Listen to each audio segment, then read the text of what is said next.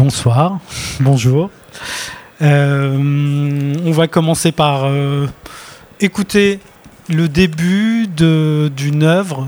Euh, puis je vous expliquerai un peu, je pense que beaucoup d'entre vous la connaissent, mais, mais ça sera toujours sympa de la réécouter, y compris pour moi. Et puis, et puis j'expliquerai ensuite ce que c'est et pourquoi j'ai voulu commencer avec ça. Et je pense que ça va être un peu notre fil conducteur. Je l'ai rencontré en novembre, non, en octobre. Il m'a écrit le soir même, je crois, il était super content. Je me suis dit pourquoi pas. Elle est venue à la maison, puis à la fin du dîner, on est sorti pour aller boire un verre, et puis euh, sur le chemin, euh, moi elle me plaisait beaucoup, donc on, s'est embrassé. Puis on est revenu chez moi, on a passé la nuit ensemble. J'avais envie de le revoir, euh, ouais, j'avais envie de le revoir, mais je crois qu'en fait pendant tout le truc j'étais curieuse, tu vois, mais ouais, si j'avais envie de le revoir. Et puis finalement, c'est revu euh, quelques jours plus tard. Et je lui ai proposé euh, de venir à la maison. Et donc je lui ai dit que j'hésitais en fait, je lui ai dit je sais pas, faut que je repasse chez moi, je suis grave fatiguée, demain je bosse, t'habites super loin, enfin genre en vrai c'est galère et tout.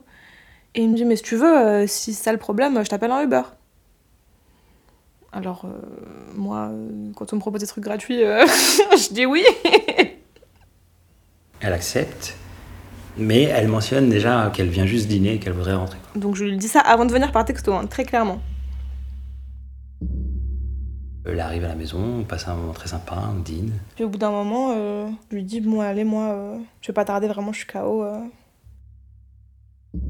Il me fait ah, Ok, mais d'abord, viens me faire un bisou, un truc comme ça. Intérieurement, je pense que j'ai pas envie qu'elle rentre. Peut-être que aussi joue l'effet, puisqu'elle a envie de rentrer, j'aimerais bien qu'elle reste.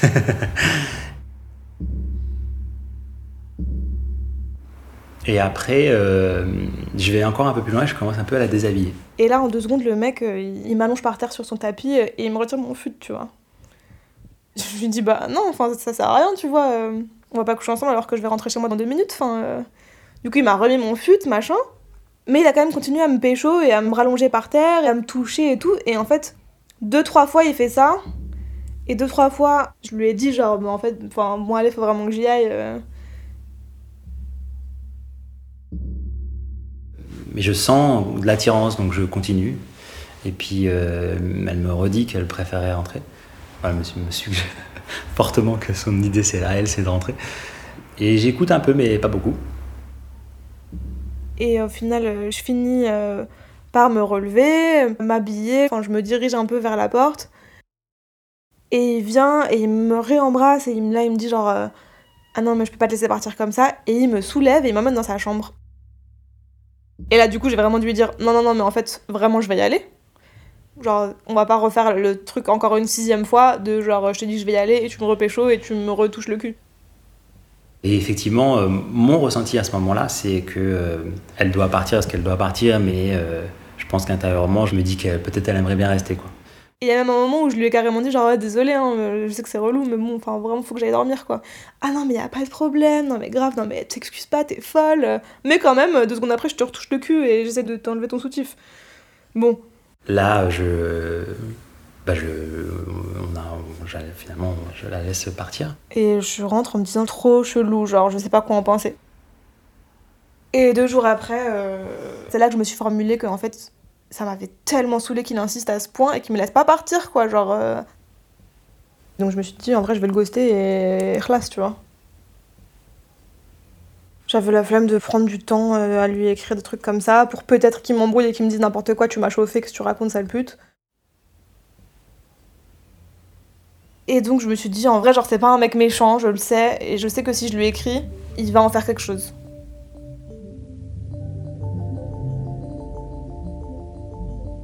Salut. Je me suis sentie un peu bizarre en partant de chez toi la dernière fois, et je voudrais éclaircir un point. J'ai trouvé ça dommage d'avoir dû te répéter quatre ou cinq fois que je voulais partir avant d'enfin pouvoir me mettre en route. C'était quand même un peu étrange de décider de m'enlever mon pantalon une minute après t'avoir dit que j'allais y aller, non? Tout était parfait dans tes paroles entre guillemets déculpabilisantes, mais tes gestes disaient l'exact contraire. Tu m'as même emmené dans ta chambre alors que j'avais déjà été très vocale à propos de ce que je voulais et ne voulais pas. J'avais d'ailleurs été claire avant même de venir. C'est tellement dommage de devoir exprimer un refus cinq fois avant qu'il ne soit pris en compte. Et surtout, de devoir rappeler ce genre de règles de base à un homme de ton âge. Je le fais parce que je sais que tu es une gentille personne et que tu en feras quelque chose. Et aussi parce que je me souviens m'être excusée en partant, sans raison aucune. Et la petite culpabilité que j'ai ressentie à ce moment-là n'aurait jamais dû exister. Je sais combien il est facile, lorsqu'une fille est physiquement réactive, de se convaincre qu'elle dit une chose, mais qu'au fond, elle veut son contraire. C'est tellement cliché. Tu imagines comme ça aurait été classe si tu m'avais écouté dès la première fois? Mon but n'est pas de faire de ce moment une scène dramatique. Je pense juste qu'il est intéressant pour toi que tu comprennes pourquoi on ne se reverra pas. Malheureusement, on peut pas tout entendre. Euh, moi, en tout cas, ça me fait le. je sais pas pour vous.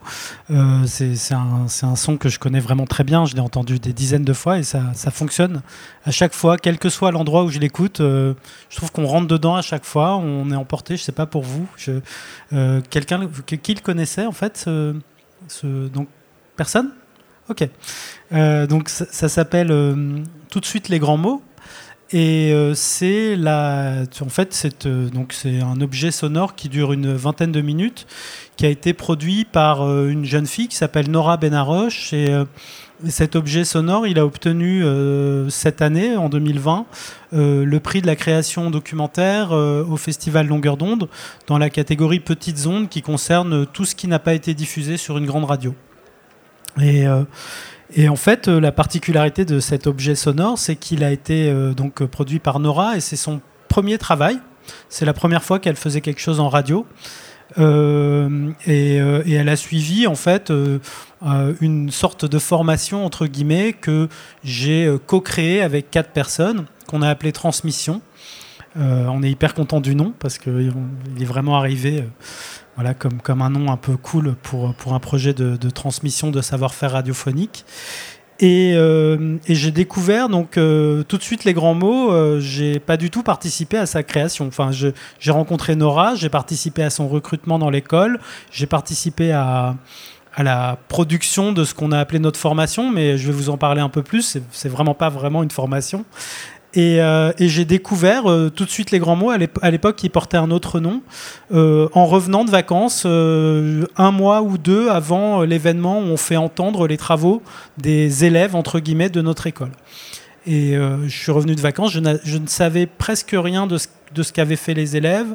je, ne savais pas sur beaucoup, dans beaucoup de cas, je savais pas sur quoi ils avaient travaillé. J'avais un vague souvenir de Nora qui nous disait euh, je connais, j'ai envie de parler d'une histoire de, euh, consentement, euh, je connais une fille, etc. Et, et, je découvre ça et je me dis, mais c'est vraiment incroyable parce que moi, en tout cas, qui, qui avait derrière moi presque 20 ans de radio, je, rêve, je rêverais d'avoir signé quelque chose comme ça. Et je trouve, je trouve ça incroyable que quelqu'un qui n'avait jamais fait de radio avant, quelqu'un qu'on n'a même pas aidé, en fait, c'est-à-dire qu'on lui a on n'a absolument pas, nous les professionnels qui avons créé cette école et qui la gérons, n'avons pas participé à la production de cet objet, à l'exception de l'une d'entre nous qui était la mentor de Nora et qui, euh, je pense, comme nous, a un peu halluciné sur le résultat. Je vous invite à l'écouter en entier et je suis un peu triste de l'avoir coupé là parce que plus ça avance, plus c'est admirable, je trouve, d'un point de vue radiophonique. Euh, voilà. Et euh, pour moi, c'est un peu énigmatique, c'est-à-dire par quel miracle, en ayant créé avec des copains une école euh, gratuite euh, qui a un, corpus éducatif ou des méthodes éducatives euh, tout à fait bancales, où en gros, dans le cas de l'année où Nora était là, on s'est vu 12 fois peut-être sur 3 heures, où on n'a franchement pas grand-chose à apprendre, comment quelqu'un qui, comme elle, bien sûr quelqu'un de brillant, elle est brillante, euh, et c'est vrai que notre sélection est difficile parce qu'on est gratuit, on choisit vraiment les gens. On veut des gens qui, euh, on choisit des gens qui ont une culture radiophonique véritable, peu importe s'ils savent faire de la radio, mais du coup ça leur donne peut-être une avance sur d'autres. Mais comment, par quel miracle, euh, quelqu'un peut produire quelque chose comme ça? Et, et c'est encore plus miraculeux pour moi parce que j'ai conscience du fait qu'énormément de professionnels de radio n'auraient pas l'imagination, la capacité. Euh, et, pour moi, ça a été une révélation, ce projet, comme d'autres, parce qu'en fait, euh, euh, Transmission, c'est un peu une histoire de révélation dans ce que produisent des personnes qui sont amateurs en fait et qui savent pas faire de radio et dans la qualité de ce qu'elles sont capables de produire.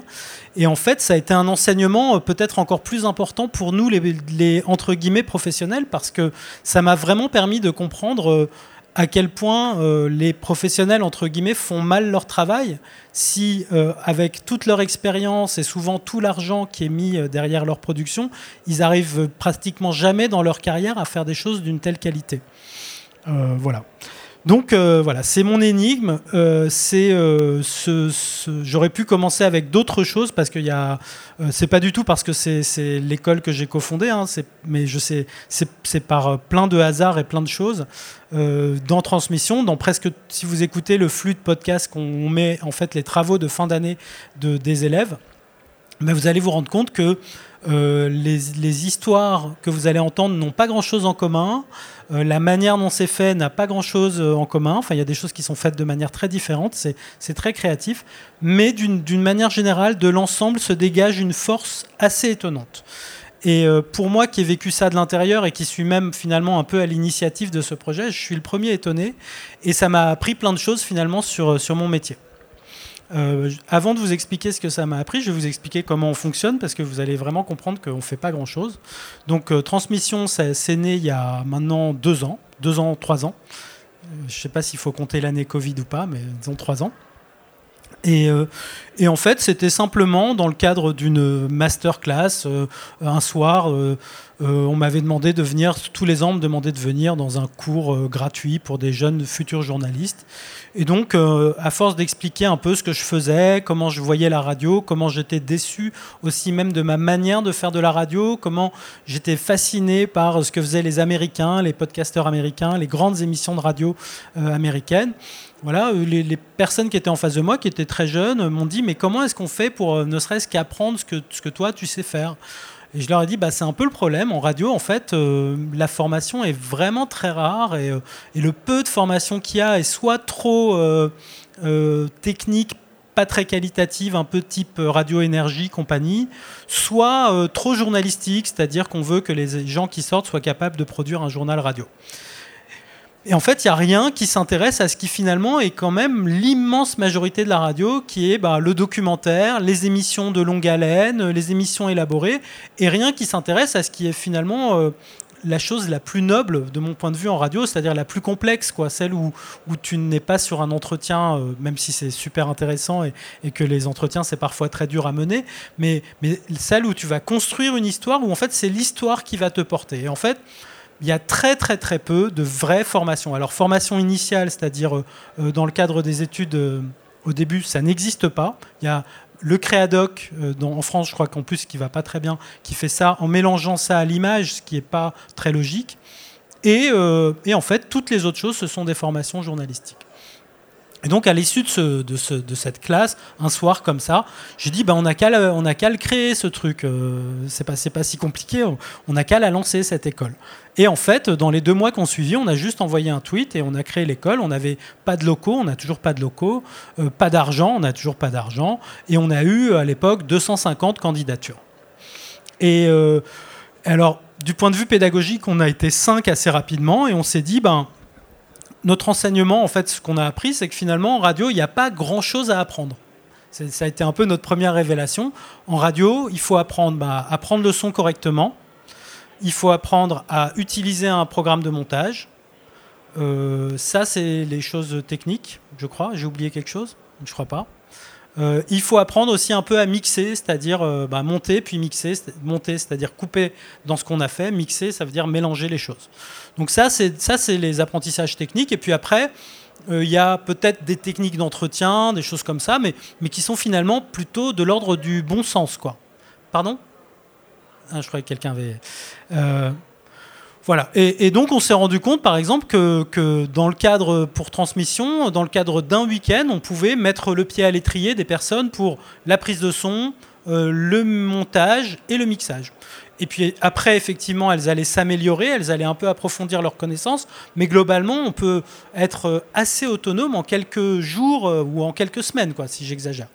Voilà. Finalement, euh, à la réflexion, c'est un peu comme apprendre les règles d'un jeu, du jeu d'échecs. Les règles du jeu d'échecs, pour celles et ceux qui savent jouer, bah, finalement, c'est assez simple. Ça ne veut pas dire que les échecs, c'est simple. Et l'enseignement de cette école, ça a été un peu ça. C'est-à-dire que on va un peu mettre le pied à l'étrier, on va, euh, y a, en fait, y a euh, bah, on va profiter de, il y a deux trois erreurs qui sont les erreurs les plus communes en radio, qui font que 80% des, des, projets sont disqualifiés. L'erreur à la prise de son, Là, vous voyez, là, je, tiens mon micro proche. En fait, beaucoup de gens, quand ils font des prises de son, tiennent leur micro loin et ça disqualifie euh, ben, toute, toute, la chaleur et toute la proximité de l'entretien. Ils posent leur enregistreur et du coup, on entend les gens très loin. Il faut que euh, le, technicien augmente le gain, ce qui va enlever de la chaleur, enlever de la présence à la voix, et va l'obliger à pousser, pousser, pousser. Ça va prendre de la salle, ça va être moche, etc. Alors que si je rapproche le micro, je peux parler doucement, j'ai pas besoin de forcer la voix, et lui, il peut baisser le volume. Voilà, première erreur. Deuxième erreur, les gens ne savent pas que les programmes de montage fonctionnent en mode projet. Donc, ils, mettent le son, ils arrivent à ouvrir le son dans le programme de montage, et en fait, ils comprennent jamais pourquoi, quand ils l'enregistrent, ils n'arrivent plus à l'ouvrir avec euh, un lecteur, etc. Pourquoi, etc. Et, en fait, c'est une fois qu'on a dépassé ces deux obstacles, bah, le reste, c'est vraiment un apprentissage qui va aller très très vite. Quoi. Euh, et là, on devient un peu toutes et tous assez rapidement égaux. Et ce qui va faire la différence, eh ben, ça va être un peu la même chose que ce qui fait la différence, euh, j'imagine, dans la littérature, ce qui fait la différence chez les conteurs, ce qui fait la différence dans plein de domaines. Ça va être ben, un peu euh, si vous arrivez à vous intéresser à des histoires qui vous prennent, si vous arrivez à bien les, prendre, si vous arrivez à bien les choisir, etc. Et euh, ça, donc, ça a été un peu le, l'enseignement de cette école, c'est qu'en fait, on n'est pas du tout et c'est ce que croient peut-être beaucoup de gens, on n'est pas du tout face à un domaine qui a des, qui a des, un domaine technique, on est face à un domaine de, de narration en fait, on est face à un domaine d'auteur. Et, ça n'est pas du tout un enjeu de, bah, de, technique, de matériel, de choses comme ça, c'est un enjeu de euh, ce qu'on a envie de raconter et comment on va le raconter. Et c'est pratiquement du même ordre que l'écrivain face à sa feuille blanche. C'est vraiment ça en fait la problématique de mon point de vue, de l'histoire en radio. Et euh, voilà. Donc ça, c'était un peu le... Euh, après, il y a plein d'autres enseignements qu'on peut tirer de cette histoire de, Nora. Hein, mais déjà, euh, le fait que quelqu'un qui n'avait jamais rien fait bah, soit capable de faire quelque chose comme ça, c'est incroyable. Mais en fait, je, l'autre enseignement que, j'ai tiré et qui est très important et, qui, et qui est aussi que j'ai pu comparer en fait avec les méthodes de travail de la radio traditionnelle, parce que je vous l'ai pas encore dit, mais j'ai un petit parcours en radio traditionnelle. Euh, c'est qu'en fait, ce qui s'est passé dans Transmission, c'est que comme nous, les formateurs, finalement, on n'était pas très disponibles et puis pas, tout, pas trop là, c'est le groupe en fait qui a commencé à travailler ensemble. Et, nous, on a toujours appelé ça collectif, même si euh, on a fait l'apprentissage du collectif un peu euh, au fur et à mesure, mais en fait le collectif s'est toujours créé dans le groupe. Et ce qui s'est passé avec les œuvres produites par les recrues du groupe, c'est qu'en fait euh, ces personnes-là ont commencé à beaucoup travailler ensemble, à beaucoup se faire écouter, à beaucoup se corriger, à beaucoup euh, bah, utiliser la sensibilité des unes et des autres. Et en fait elles ont fait ce qu'on fait beaucoup dans la création, on confronte, on, apprend, on refait, on détruit, on déconstruit, etc. Mais finalement, ce qu'on fait très peu dans le milieu professionnel, parce qu'on est souvent dans des flux de production qui sont très tendus, on est dans des équipes qui sont souvent les mêmes, des gens qui se connaissent beaucoup, etc. Et finalement, on est très rarement amené à confronter euh, nos idées, confronter euh, notre projet, confronter, faire écouter notre projet. par exemple, moi, faire écouter un projet de radio dans, une phase euh, où je pourrais complètement tout défaire et tout refaire, c'est presque jamais arrivé dans ma carrière. Presque jamais. Et quand on repense à cette idée qu'on est face à un travail d'auteur, eh ben c'est un peu absurde en fait de, de, fonctionner que comme ça, de fonctionner qu'à flux tendu. C'est un peu absurde de, de, ne pas être prêt à refaire complètement euh, l'ordre des choses, à repenser complètement sa construction, etc. Voilà. Euh je regarde un peu mes notes. J'ai pris des notes sur papier. D'habitude, je les prends sur téléphone, mais je trouve ça assez horrible de, tenir un téléphone et de regarder. Euh. Donc voilà, donc euh, il y a trois ans, euh, on a créé avec des copains, donc un peu par hasard, et puis on a appris beaucoup en faisant ce projet, un projet donc qui s'appelle Transmission, qui, qui existe encore, qu'on est en train de, de recruter notre notre troisième groupe cette année, notre troisième groupe de recrues. Euh, au bout d'un an, on a lancé aussi un projet de lieu parce que en fait, euh, bah, techniquement, on a, comme on, a lancé ce projet sans aucune structure et sans argent, euh, on, nous a prêté des locaux en fait pour, accueillir nos élèves. Et on est, de toute façon, on est parti sur des cours du soir avec très peu de présentiel. Et en fait, euh, ce qui nous embêtait un peu, c'est que souvent dans les endroits où on nous accueillait, il fallait partir dardard, quoi, dès que c'était fini, alors qu'on avait envie de, de, prendre un café ensemble, de discuter, etc. Donc on a eu envie d'avoir un lieu euh, un peu à nous, euh, mais on s'est dit que comme notre école repose quand même beaucoup sur le fait que les gens travaillent dans leur coin, c'était pas logique d'avoir un lieu. Donc on s'est dit qu'on allait créer un lieu un peu à l'image de ce projet, c'est-à-dire un, un lieu outil. Euh, donc un lieu qui servirait pour notre projet d'école, mais qui puisse servir à plein d'autres projets. Euh, avec comme constat que euh, une des choses qui manque à tous les producteurs de radio indépendants et de tous les podcasteurs, etc., c'est un studio. non pas au sens de matériel, le matériel est vraiment pas très important, au sens d'acoustique c'est vrai que quand on fait, euh, particulièrement quand on fait de la radio comme ça m'intéresse moi, c'est-à-dire de la radio un peu narrative, il y a toujours un moment où on va avoir besoin d'enregistrer quelque chose dans des conditions où il n'y a pas de bruit parasite possible. Euh, on peut enregistrer ce que nous on appelle des micros, c'est-à-dire euh, bah, des textes en fait, ce qu'on appellerait des textes. Donc des, choses qu'on a écrites pour introduire notre histoire, pour ponctuer, pour comme un fil narratif, etc.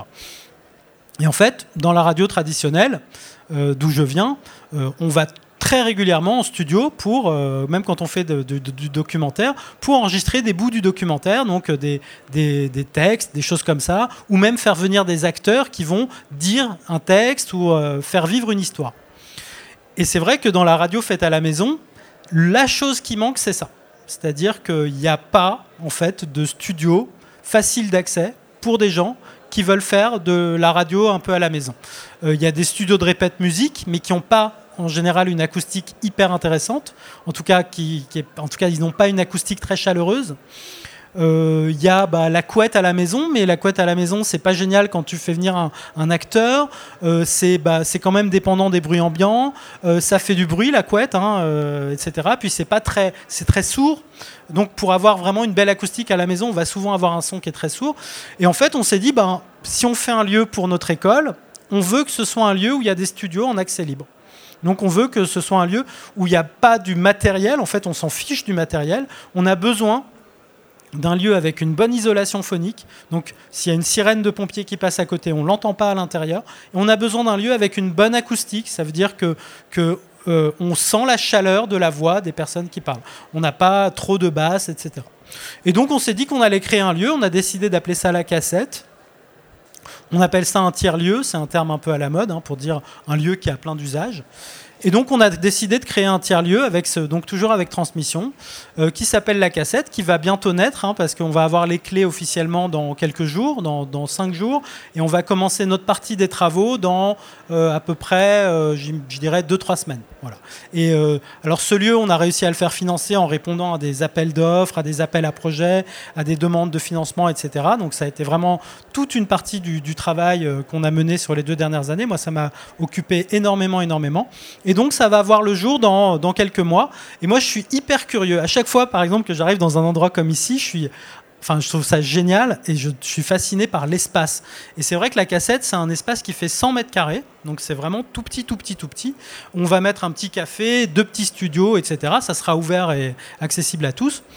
Et je suis. Et en fait, à ma connaissance, c'est un des premiers lieux publics, en fait, euh, privés de radio. Ça veut dire que c'est un des premiers lieux où on peut rentrer, euh, voilà, boire un café, qui est entièrement consacré à la radio. Euh, c'est certainement le premier lieu public de radio qui est plus porté vers la radio de création et la radio de narration que vers de la radio de talk. Mais on va tout à fait pouvoir accueillir des gens qui vont faire du talk. Simplement, notre studio va être vraiment tout petit. Quoi. Il faudra qu'il se serve. Et moi, je suis, bah, fasciné parce que c'est vraiment tout petit et, euh, euh, ça, enfin, c'est bizarre que ce soit la première fois, quoi. Enfin, en tout cas, ma connaissance, c'est la première fois. Et je suis hyper curieux de voir ce que ça peut apporter ce genre d'initiative parce que je me dis si notre école euh, sans moyens, sans pédagogie, sans véritablement apprendre quoi que ce soit aux gens, mais juste en mettant ensemble des gens qui ont envie de créer, ça crée des choses comme ça, et je vous invite à aller écouter. Bah, le lieu, peut-être que ça va encore avoir une autre magie, quoi. Ça va peut-être, je sais pas. Hein. Enfin, je suis hyper curieux de ça. Alors vous vous demandez peut-être comment on fait pour euh, faire autant de choses euh, sans argent, sans... Euh, mais en fait c'est simple, il y a deux ans, donc j'ai du jour au lendemain, quasiment, enfin exactement comme maintenant, je revenais de vacances et, et ça faisait donc 18 ans que je travaillais à Radio France Internationale. Et chaque année quand je revenais de vacances j'avais un petit pincement et euh, je me disais j'ai pas envie de revenir m'enfermer me mettre dans ce truc même si j'étais hyper heureux de ce que je faisais. Euh, mais tous les ans et cette année là en fait j'avais mon deuxième enfant qui allait naître et je me suis dit non cette, fois c'est trop euh, j'ai qu'une seule vie c'est sûr qu'il n'y a aucun réalisme économique dans ce que je vais faire mais je me casse j'arrête. Donc j'ai décidé de, partir de RFI euh, donc de mon travail. J'avais à l'époque donc euh, une émission euh, hebdomadaire sur les médias. C'est pour ça que j'ai un petit savoir, une petite connaissance dans l'univers des médias. Et, donc j'ai décidé de... En un mois, c'était plié. Ça faisait 18 ans, j'avais même pas prévu mon coup. Un mois plus tard, je, mettais les pieds dehors. Il, me, il, me, donnait un peu de sous pour partir. Et puis, je touchais le chômage. Et donc ça fait maintenant deux ans que, grâce à cette opportunité, grâce à ce choix qui est complètement radical, hein, quand là dans un an j'aurai plus de chômage, je sais vraiment pas de quoi je vais vivre. ben en fait, j'ai passé mon temps à, créer, ces, à co-créer parce qu'on est plusieurs, euh, ces projets. Et, euh, euh, avec comme conviction, en fait, que l'argent, c'est quelque chose de complètement secondaire. Que l'argent, c'est un moyen et c'est pas une fin. et que, en fait, mon analyse, c'est que les, choses qu'on fait, en fait, répondent à des nouveaux besoins.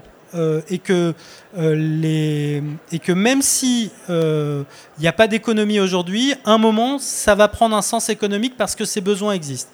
Et en fait, mon analyse, c'est que d'abord, je, pour moi, on est en train de vivre avec mon. Je crois que des gens. Enfin, ce qu'on est en train de vivre pour mon média, la radio, pour le, le son parlé, la radio, en fait, c'est des choses qui se vivent pas euh, toutes les générations, c'est même des choses qui se vivent pas tous les siècles, voire même, c'est pas des choses qui se vivent tous les millénaires.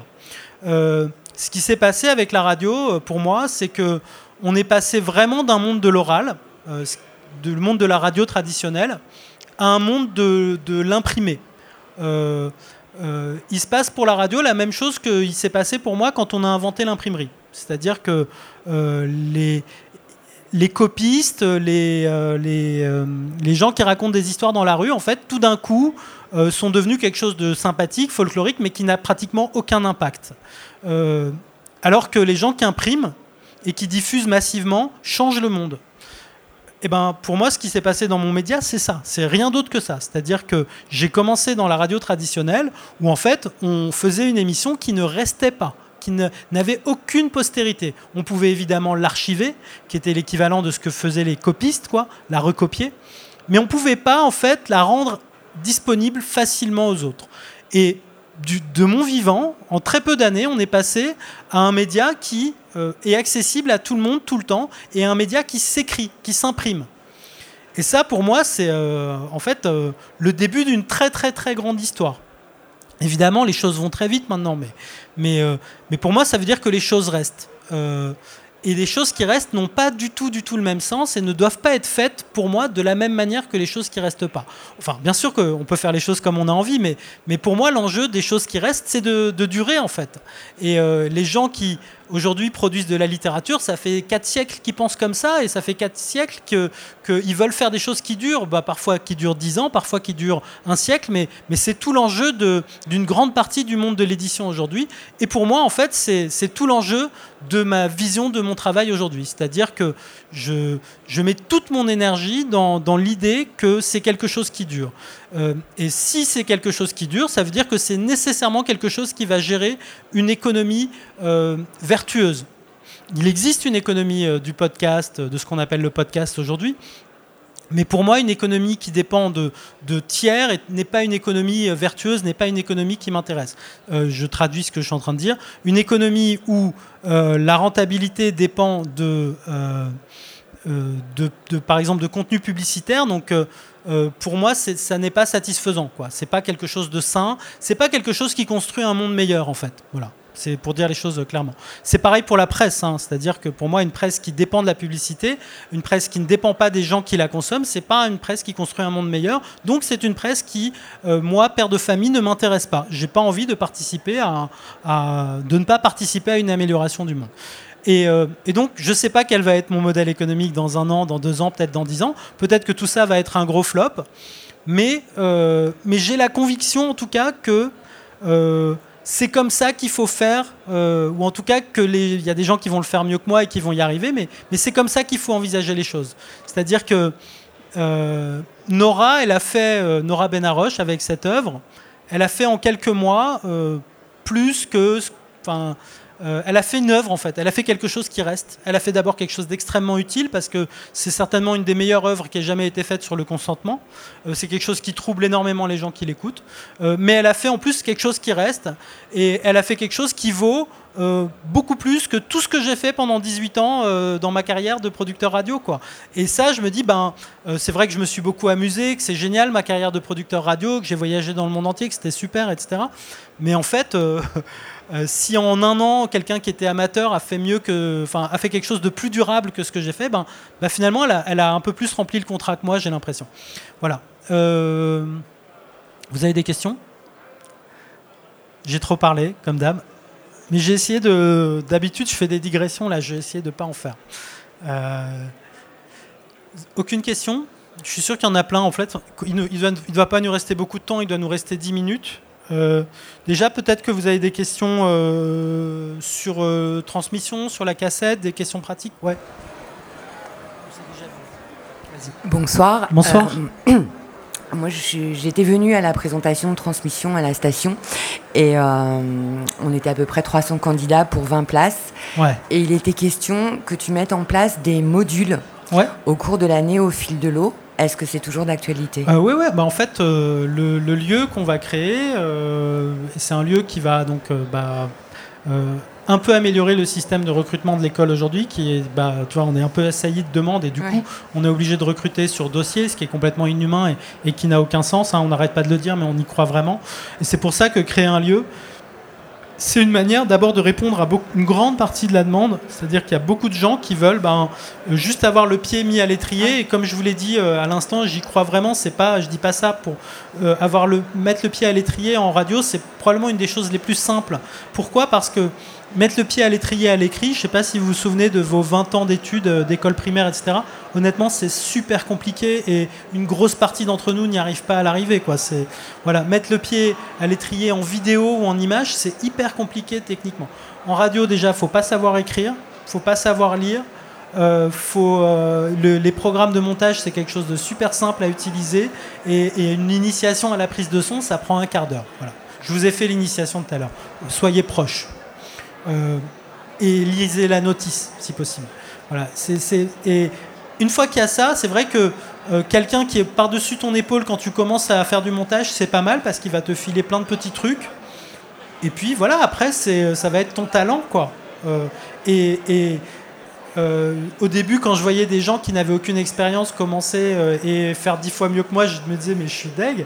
Et en fait, c'est pareil que quand un écrivain de, talent moyen voit un jeune qui arrive, qui a 22 ans, qui sort euh, le roman du siècle. En fait, bah, c'est logique, quoi. C'est comme ça. La création, c'est pas quelque chose qui se compte sur l'expérience, enfin, qui compte sur l'expérience uniquement. Bien sûr que l'expérience va faire que le mec qui a 22 ans sort un chef-d'œuvre devrait potentiellement s'améliorer et faire des trucs encore mieux par la suite. Euh, mais, mais bon, voilà. Donc, le lieu sert à ça. Il sert à faire des choses pas gratuite, mais quasiment, enfin à prix libre en tout cas, cet esprit, pas du tout à but lucratif, euh, le plus possible. Et puis peut-être que le lieu va servir à d'autres gens qui vont s'en emparer et faire ce qu'on fait euh, dans le même esprit, etc. Moi, en fait, une grosse partie de, l'initiation à la radio, c'est une initiation que moi je qualifie d'un peu, un peu comme des, comme des, comme des, un peu ludique. Voilà, on se met autour du micro, euh, on parle, machin. Nous, on a une initiation qui est un peu type atelier d'écriture. Voilà, c'est-à-dire qu'on réfléchit, on discute beaucoup de ce qu'on va faire, parce qu'on pense que c'est comme ça qu'on fait des choses intéressantes. ça, ne vous suscite aucune question, c'est que j'ai été hyper complet ou hyper ennuyeux. Non, ça va. Si vous parlez pas, je peux parler. Hein. J'ai été payé pendant longtemps pour le faire, donc euh, après je posais plus de questions que, que, je, ne, que je ne parlais moi-même. Alors, ce que je peux vous dire, ouais, il y a une question que beaucoup de gens se posent, et c'est vrai que c'est une question qui est légitime. Est-ce que ce qui est en train de se passer aujourd'hui avec euh, le podcast, c'est une bulle ou est-ce que c'est quelque chose qui va durer? Alors, beaucoup de gens vont vous dire, mais non, c'est n'importe quoi, etc. Euh, moi, pour moi, il y a vraiment une, bulle de la médiocrité, ça c'est sûr. C'est-à-dire que euh, il y a énormément de choses qui se lancent, qui parfois même ont beaucoup d'argent et qui font des choses qui sont pas durables, enfin qui sont pas très intéressantes, euh, qui prennent beaucoup de temps, etc. et parfois même, ce sont, je parle parfois des projets les plus visibles, quoi, ceux qui vont, enfin, investir le plus d'argent et qui même pivotent à un moment et on comprend même pas ce qu'ils font. En revanche, la, le fait que, que, que l'Internet ce soit en fait euh, l'équivalent de l'imprimerie pour, euh, pour la radio, ça c'est quelque chose d'extrêmement durable et, c'est pour ça que je suis convaincu qu'on n'est pas du tout dans une bulle, qu'on est au contraire euh, face à quelque chose qui va être extrêmement durable. Le seul problème aujourd'hui, c'est d'abord en France, il y a très peu de consommateurs. Euh, c'est encore petit en fait. Il y a encore beaucoup beaucoup de gens qui qui n'ont pas pris le pli. Enfin, on en entend parler, mais il y a vraiment encore beaucoup de gens qui ne sont pas arrivés au podcast. Euh, et l'autre, enfin, il y a deux autres problèmes. Il y a un problème d'ergonomie de distribution. Aujourd'hui, l'ergonomie de distribution est quand même un peu euh, pas pratique. Les gens n'arrivent pas un peu, n'arrivent pas à la saisir. Elle est, elle est un peu, elle est un peu trop difficile pour beaucoup de gens. Elle n'est pas assez simple, pas assez souple. Et la troisième chose, qui est liée aux deux premières, c'est le modèle économique, qui est euh, franchement hyper foireux jusqu'à maintenant. C'est-à-dire que l'essentiel du modèle économique des entreprises est quand même sur de la diversification d'activités, sur du service aux entreprises, sur des choses qui euh, bah, n'ont pas véritablement de, lien avec les ambitions des personnes qui se lancent dedans, qui souvent ont envie de raconter des histoires et pas de, euh, bosser pour des, boîtes et faire ce qui les arrange. Voilà. Super, c'est fini? Merci, merci euh, de votre présence. Hein.